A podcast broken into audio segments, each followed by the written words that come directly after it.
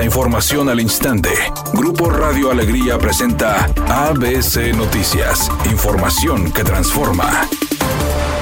¿Qué tal? Muy buenas tardes, esta es la información. Diputados locales del PRI y del PAN acusaron al gobernador Samuel García de vetar en dos ocasiones la reforma aprobada en noviembre pasado que le quita al mandatario la atribución de nombrar al titular de la Subsecretaría de Administración Tributaria de la Tesorería del Estado. A través de un comunicado, el presidente del Congreso local, Mauro Guerra, señaló que el mandatario estatal presentó observaciones contra el decreto 263 aprobado el 7 de diciembre de 2022 y a través del cual se da la aprobación en definitiva al referido decreto vetado el 24 de noviembre del año 2022. La reforma que busca quitarle atribuciones al gobernador de la entidad sobre la Subsecretaría de Administración Tributaria no fue publicada en el periódico oficial en el tiempo que marca la ley establecida.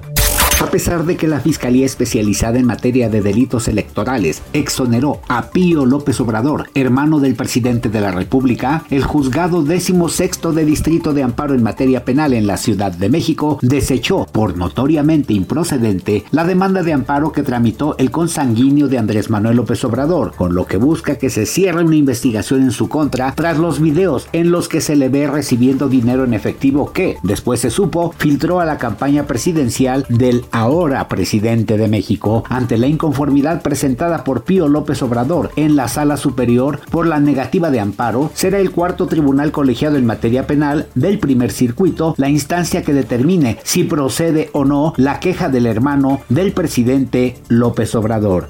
Editorial ABC con Eduardo Garza. El Paseo Santa Lucía está descuidado. Lo que antes era un agua cristalina ahora es de color verde pantano con malos olores. Desde finales del año pasado dejaron de darle mantenimiento. Una empresa de nombre Liquitex ganó el concurso de mantenimiento para este 2023 por más de 12 millones de pesos, pero no han empezado a trabajar y los turistas se llevan un mal recuerdo del Paseo Santa Lucía. ABC Deportes informa. Finalmente llegó al final la telenovela de Florian. Ya es dado de baja en el equipo de Tigres y con esto se abre la posibilidad y obviamente ya también se es dado de alta Nico Ibáñez que se espera pueda tener participación en el partido contra el equipo de San Luis este sábado a las 7 de la tarde. Tigres a buscar preservar el liderato general del torneo. En este momento Tigres es número uno en la tabla general y busca llegar a 10 puntos y, ¿por qué no?, poner de nueva cuenta a sus goleadores en la parte alta de la tabla.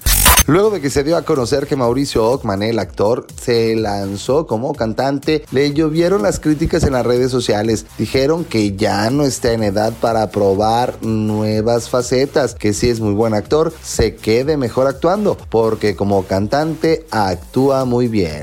Temperatura en Monterrey 12 grados centígrados.